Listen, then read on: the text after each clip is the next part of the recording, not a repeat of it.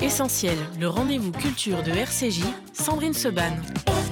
Bonjour à tous, merci d'être avec nous en ce lundi férié pour Essentiel. Un essentiel qui va euh, vous donner de l'espoir malgré le titre du livre Comment bien vivre la fin de ce monde. Marc Velinski, bonjour. Bonjour. Merci d'être avec nous. Marc, vous faites partie depuis la rentrée de la grande équipe de RCJ et j'en suis infiniment fière.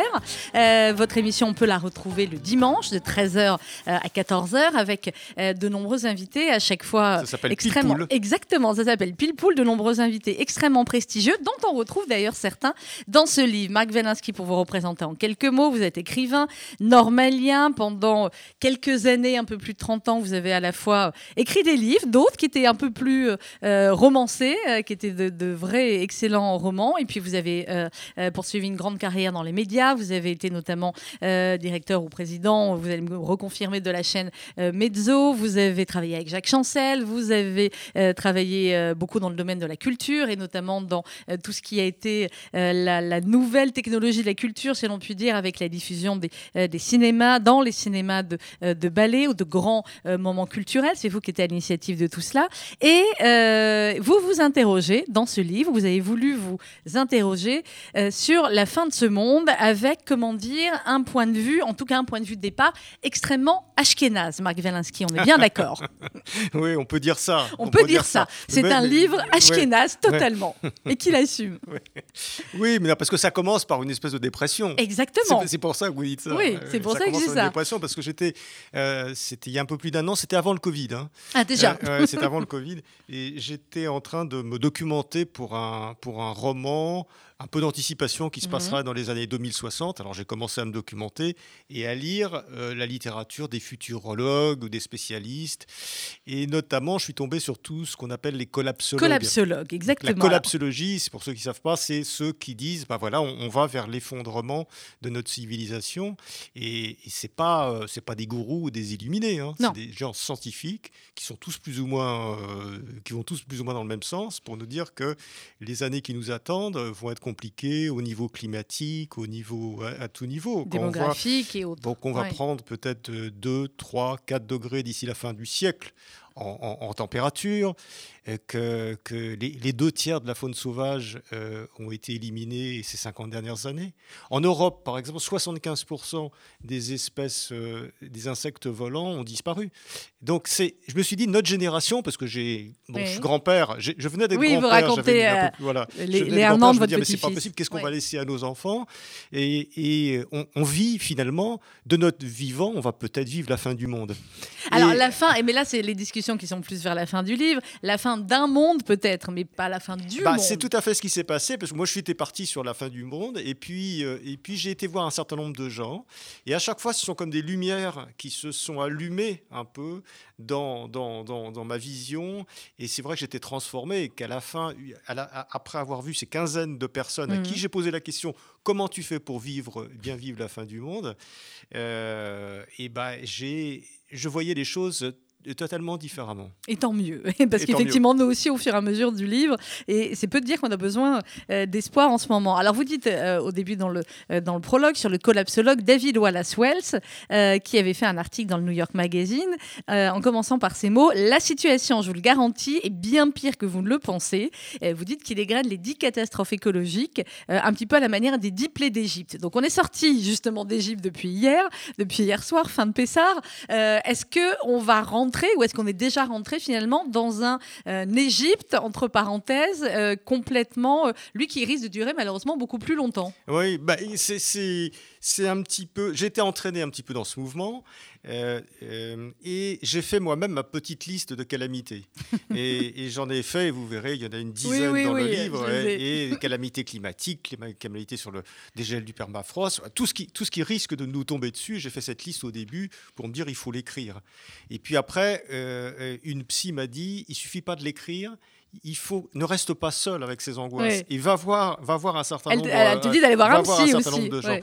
mais je crois qu'il faut sortir pour revenir à la, à la question des plaies d'Égypte mm. on peut très bien quand on fait la liste de, de ce qui risque de nous arriver on, on peut très bien avoir ça sous forme de catalogue en se disant oui ça va être comme comme les plaies d'Égypte mais il faut se garder de ça parce que euh, disons que c'est pas c'est pas un châtiment qui nous Mhm. arrive, c'est simplement une situation que nous ne maîtrisons plus et dont il faut absolument pouvoir reprendre le contrôle. Eh, Justement, est-ce que le contrôle, alors je crois que c'est euh, Étienne Klein, je l'avais pris en note, qui euh, parle de ce qui dépend de nous et ce qui ne dépend pas de nous.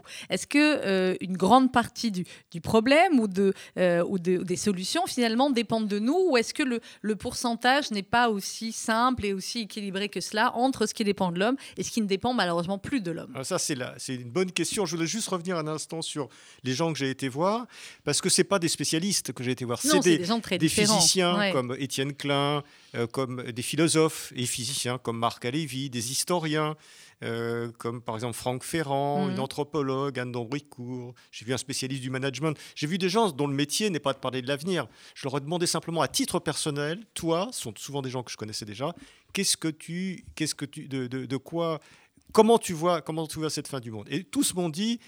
Non, c'est pas la fin du monde qu'on est en train de voir, c'est justement la fin d'un monde. Mhm. Et moi, je vais te raconter un petit peu comment je vois les choses. Ça peut être pessimiste ou optimiste, mais il, dit- il donne notre vision des choses. Alors, ce qui dépend pas, ce qui dépend de nous et ce qui ne dépend pas de nous, euh, beaucoup de choses dépendent de nous collectivement, finalement. Oui. Finalement, euh, mais Et c'est le jour pour se le dire, hein, puisqu'on est au premier voilà, jour d'une autre et- période de, de- et- et confinement, absolument, et, et on n'a jamais autant eu autant de technologies disponibles, on n'a jamais eu autant de cerveaux intelligents, on n'a jamais eu, alors là je vais peut-être être un peu polémique, mais je trouve qu'on n'a jamais eu d'aussi bons hommes politiques. Mhm.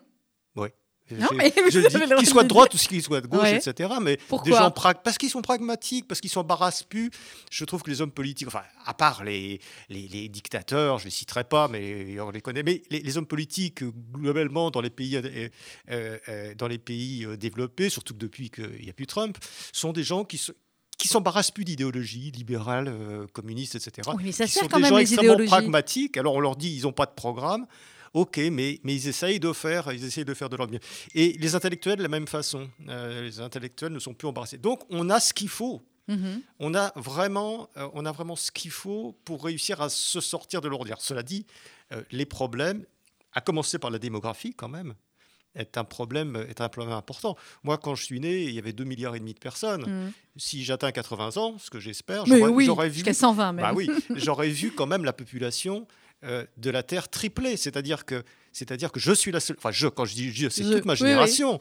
On est la première génération, euh, et, et j'espère quand même la seule, parce que ça génère des déséquilibres qui sont énormes, à avoir vu la population de la Terre tripler, Triplé, ouais. en l'espace d'une vie. Sans forcément s'en rendre compte. Je reviens Alors, sur ce que vous disiez. Oui, oui. Je reviens sur ce que vous disiez sur les, sur les hommes politiques et les idéologies. Pourtant, ça devrait être la base de la- politique, entre guillemets, d'avoir une idéologie. De, euh, alors, on parle d'idéologie aussi dans, euh, dans le livre, c'est notamment, euh, je crois, c'est Marc et Lévy aussi qui en parle au, au Isa Getz, euh, les deux.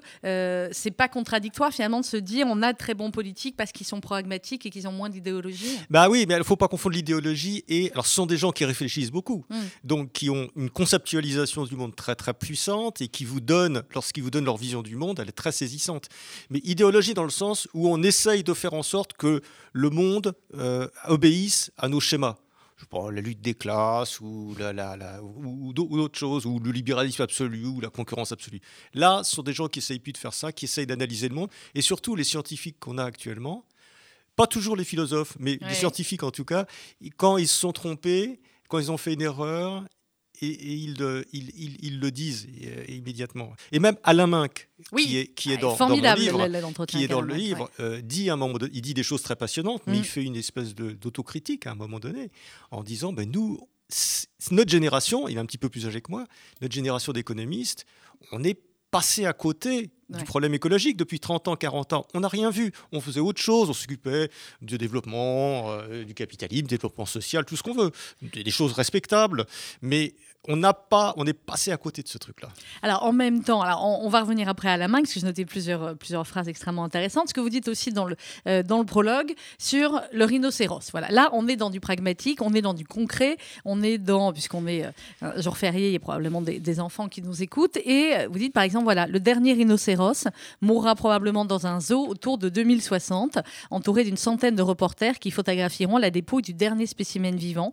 Cela fera un scoop, puis on oubliera et on passera à autre chose.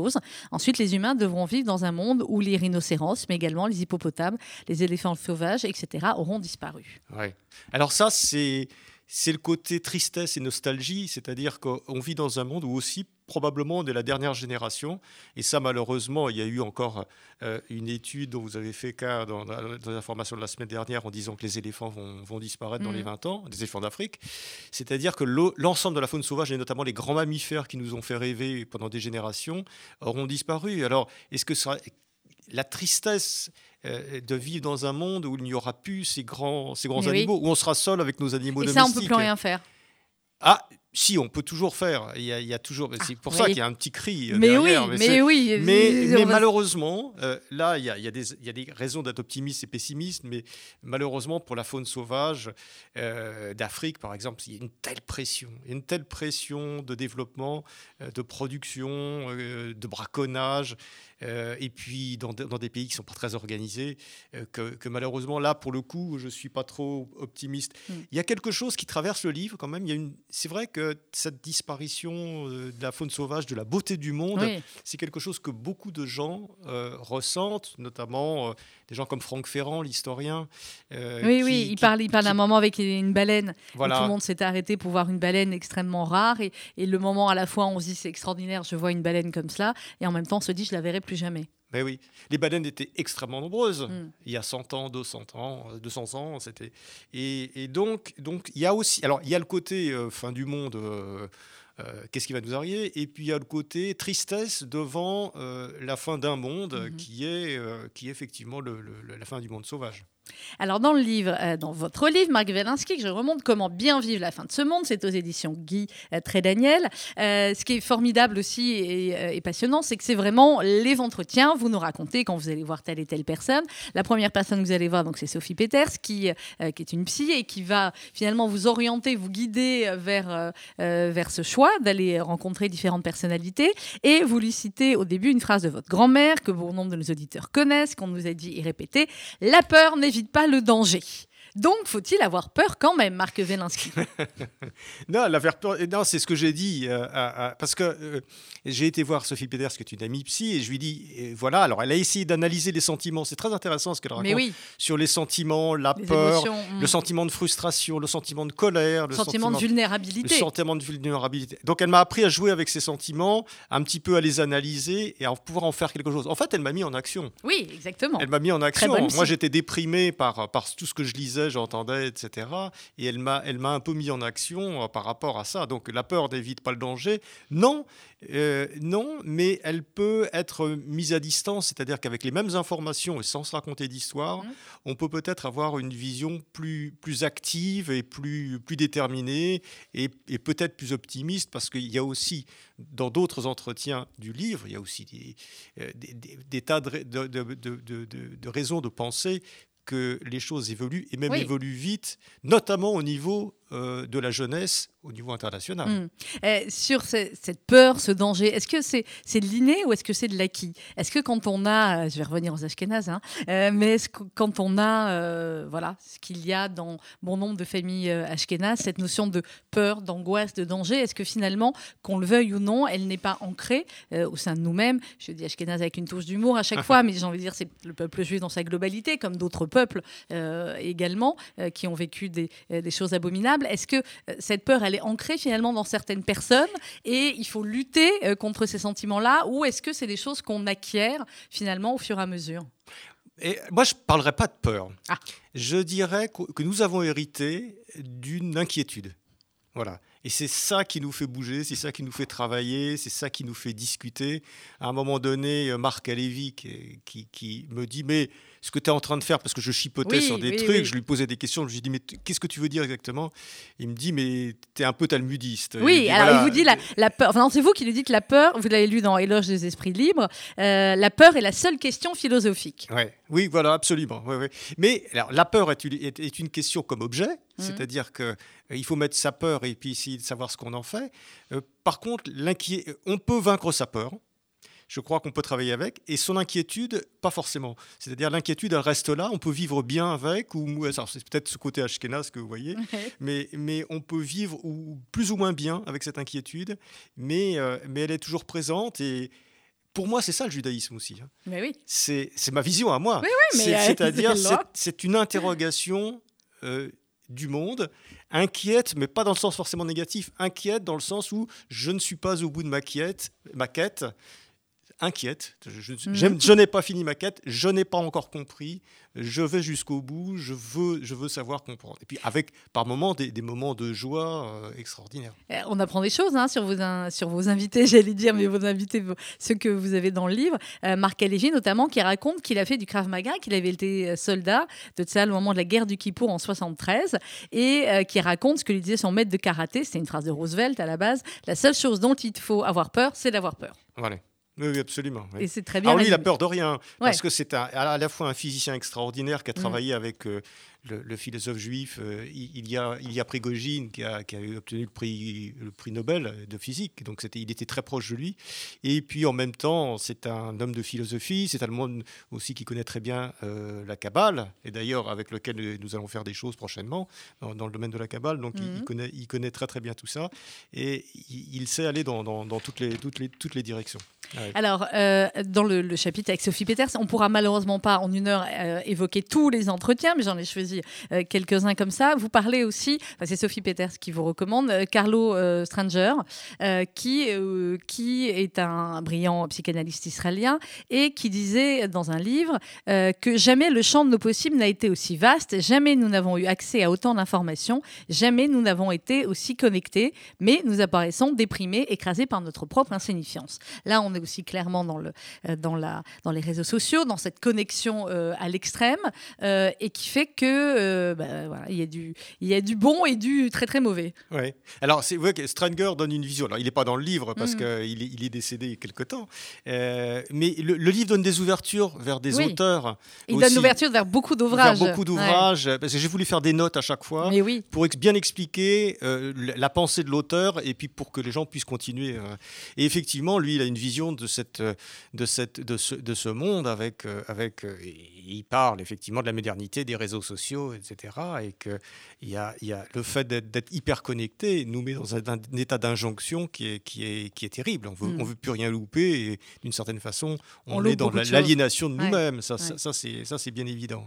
Alors effectivement, à la fin de chaque euh, entretien, euh, c'est formidable. Je ne sais pas si c'est la méthode à l'école normale qu'on vous apprend à voilà, vous résumer, non? Non, pas du tout. C'est parce que euh, j'ai fait un résumé. Alors donc chaque entretien, il y a un mm. résumé à la fin. Exactement. Et simplement, c'est un livre où il y a beaucoup d'informations et, mm. et, je l'ai fait pour les gens qui n'ont pas le temps de lire. non, mais c'est vrai, parce que moi-même, moi-même, j'ai pas toujours le temps de lire. Euh, depuis quelques années, j'essaie de lire beaucoup, mais j'ai pas forcément le temps. Et, les gens euh, qui nous écoutent, ils n'ont pas forcément le temps de lire. Donc, j'ai fait. C'est un livre qu'on peut prendre un peu n'importe où. Oui. Euh, on peut lire lit un entretien parce qu'on connaît la personne, parce que c'est l'intéresse. On peut aller lire un deuxième. Si ça vous intéresse pas, vous pouvez lire le résumé. le résumé, c'est qu'est-ce que j'ai appris de cet entretien. Et en général, les gens me disent, bah, on a lu le résumé, puis ça nous a intéressé, donc on a lu l'entretien. Voilà. Donc, donc j'ai pensé, j'ai pensé vraiment euh, à la façon de lire euh, contemporaine pour mm. ça. C'est-à-dire pas faire des gros pavés, faire des dialogues pour que ce soit vivant et faire des résumés et des notes pour que ce soit facile. Et c'est vrai que c'est extrêmement vivant et, et, facile à lire et, passionnant. Alors, dans l'entretien avec Franck Ferrand, que vous aviez reçu ici dans votre émission Pile Poule sur RCJ le dimanche à 13h, vous parlez, il parle de l'effondrement culturel. Et il dit, par au plan culturel, c'est carrément la chute libre. Bon, il dit qu'il rencontre des jeunes de 15 ans, des puits de science, mais que, euh, voilà, au niveau culturel, euh, ce n'est plus ce que c'était, mon bon monsieur. Ouais. Oui, oui, c'est vrai. Alors lui, lui est très sensible à l'effondrement culturel parce que c'est quelqu'un qui attache beaucoup d'importance à la, à la culture et, et, à ce qui fait en fait la beauté de la vie par, euh, par la culture, par l'histoire, par la, par la littérature, par l'art. C'est un homme qui est passionné par l'art, qui est extrêmement, qui est extrêmement cultivé.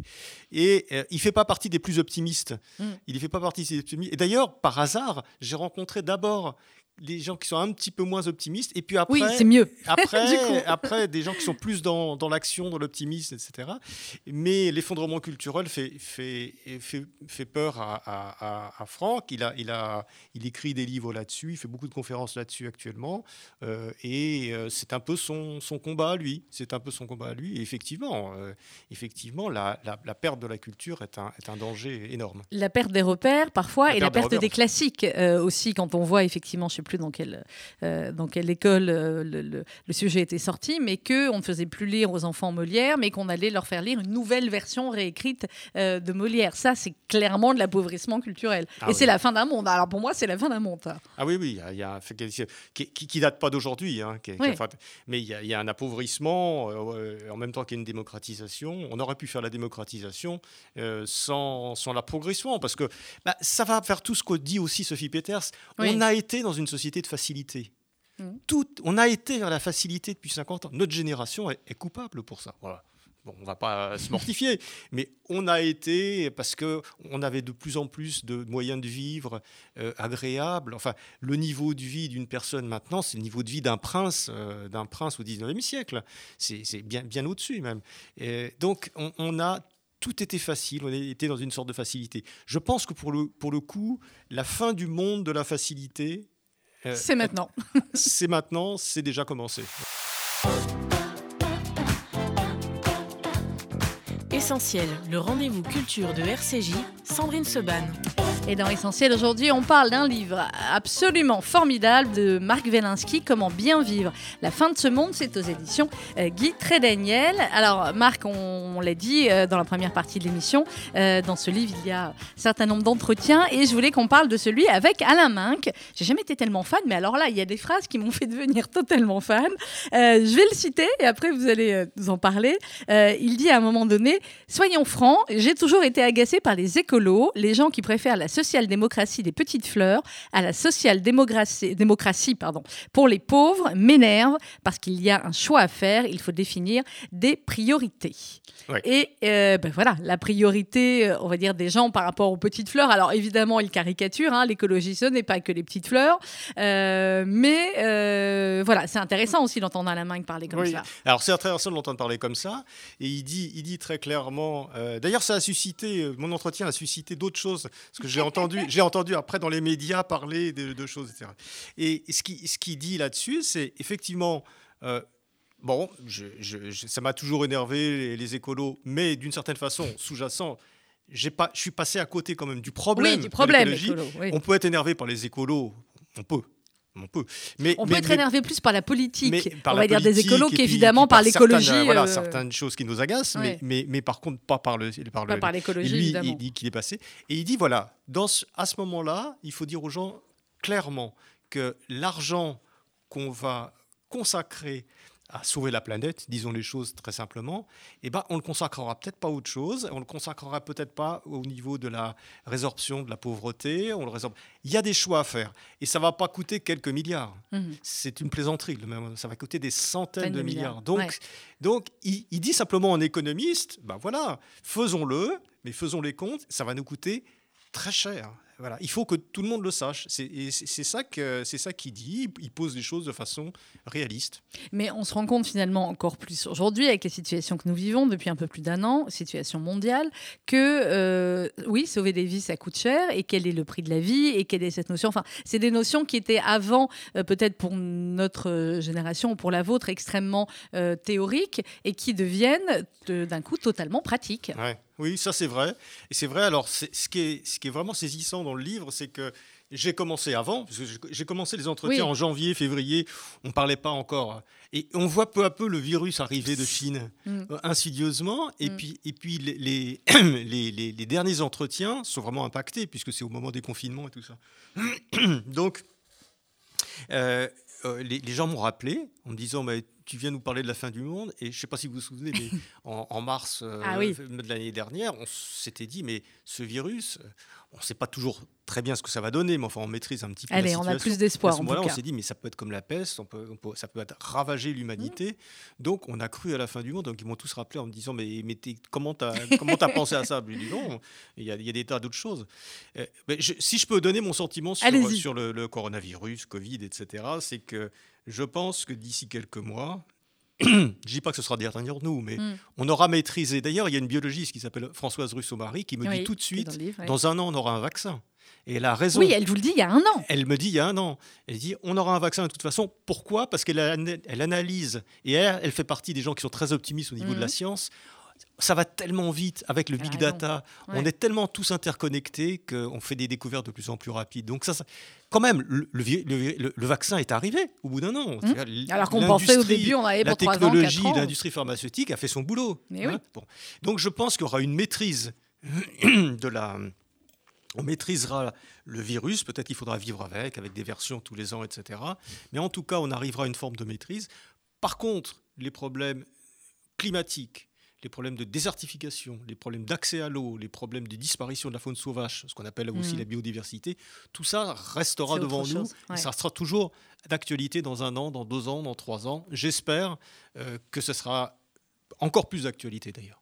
Alors, encore une phrase sur, euh, sur cet entretien avec euh, Alain Minck, où il parle idéologie et où il parle euh, communisme et nazisme. Et il explique pourquoi il ne supporte absolument pas qu'on mette sur un pied d'égalité communisme et nazisme. il parle d'un militant du Parti communiste qui dit que c'est, à la base, ça pouvait être un brave mec qui s'est fouvroyé, mais qui croyait en l'égalité, alors que le nazisme, c'est justement croire à la hiérarchie des, des races et à l'inégalité. Alors, il rappelle qu'il est enfant de parents ex-communistes, mais voilà, il dit le communisme c'était une pensée dévoyée, mais à la base c'était une pétition de principe respectable, euh, ce qui n'est évidemment pas le nazisme. Oui, oui, mais il a raison. Oui, il a entièrement raison, mais c'est intéressant de le, voilà, de le, reposer comme ça. C'est des gens qui étaient à l'origine, qui, qui étaient pour la pour, pour, la, pour la paix et l'égalité dans le monde et qui, qui ont été victimes malheureusement d'un certain nombre de gens, enfin d'une perversion technocratique et tout ça.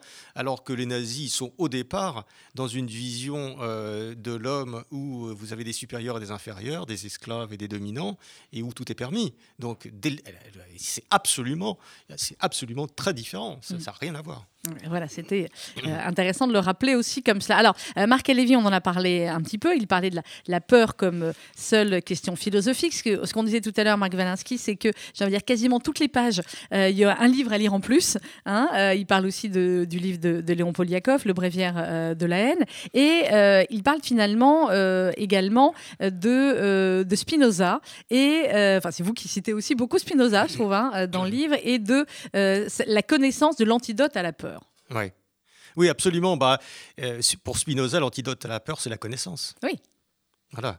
C'est-à-dire qu'elle ne fait pas disparaître la peur. C'est pour ça que Spinoza est tellement, euh, tellement la mode actuellement. C'est qu'on ne fait pas disparaître ni la peur, ni les sensations, etc.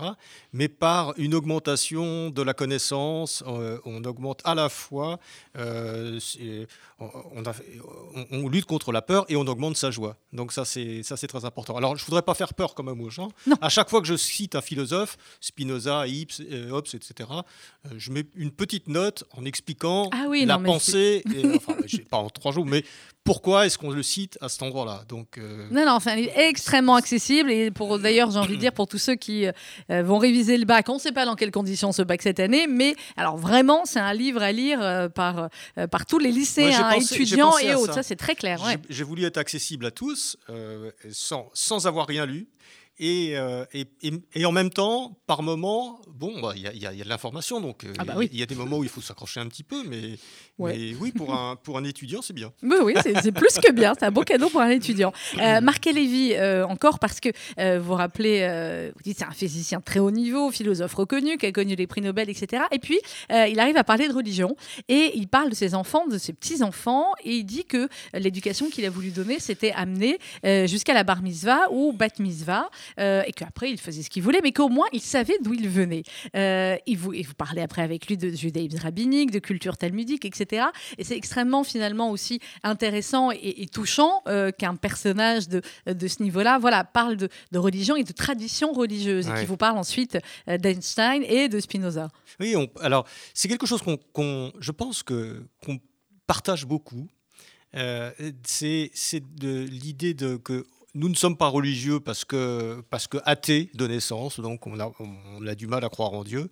Mais par contre, on sent qu'il y a dans, dans la tradition, euh, dans la culture, voire dans le rituel, mhm. un certain nombre de choses qui nous, qui nous portent. Et on ne sait pas vraiment pourquoi. Donc il est, on est très proche pour ça. Et je suis sûr qu'il y a beaucoup de gens qui sont, euh, qui sont dans ce cas-là. C'est-à-dire que voilà, c'est une espèce de, de, de, culture qui nous forme euh, et sans, sans forcément avoir appel. Alors on peut, avoir, on peut faire appel à un Dieu transcendant ou pas. Finalement, c'est peut-être secondaire. Mm. C'est plus compliqué. Alors, on va parler d'un autre personnage que j'avais adoré quand il était venu euh, chez vous dans Pile le dimanche à 13h. Oui, je fais les pages de pub. Euh, c'est Isaac Gates. Alors, Isaac Gates, c'est peu de dire que c'est une sommité euh, internationale dans le domaine de, du leadership, des entreprises et des entreprises, de l'entreprise philanthropique. Et Isaac Gates vous dit également, bah, il, il, évoque plusieurs choses. Et puis, lui aussi, il est. Bon, on commence à être un tout petit peu plus optimiste avec lui. Hein. Alors, lui, c'est une découverte parce que euh, il est, il est c'est revigorant. Mm. Il a une vie. Alors, Isaac Gates, il est, il est enseignant à Subdeco. Euh, il connaît 15 langues. Il a enseigné aux États-Unis. Il a fait ses études en Israël. Enfin, bon, c'est vraiment une personne qui, qui, connaît énormément de choses dans le monde entier. Et lui a, écrit un livre récemment qui s'appelle. Alors, il a écrit un livre qui s'appelle L'entreprise libérée, que tous les que tous les, les, les, patrons doivent avoir sur leur, même si leur entreprise n'est pas forcément libérée, mais enfin c'est autre chose. et il a, il a, il a écrit l'année dernière un livre qui s'appelle L'entreprise altruiste, mm. où il montre. Alors ça, c'est fascinant. Comment une entreprise qui donne tout à ses, à ses clients, à son personnel, à ses fournisseurs, comment une entreprise tournée vers l'altruisme euh, non seulement euh, peut vivre, mais devient finalement plus rentable que les autres. Mais oui, donc soyez philanthrope. C'est fascinant parce que, parce que quand on est... Et, moi, je suis, je suis sorti transformé de cet entretien, comme de beaucoup, parce que je me suis dit, mais il a raison. On est en train d'attendre des politiques qui changent le monde. Mais non, ils n'ont pas le pouvoir. Ils n'ont plus le pouvoir.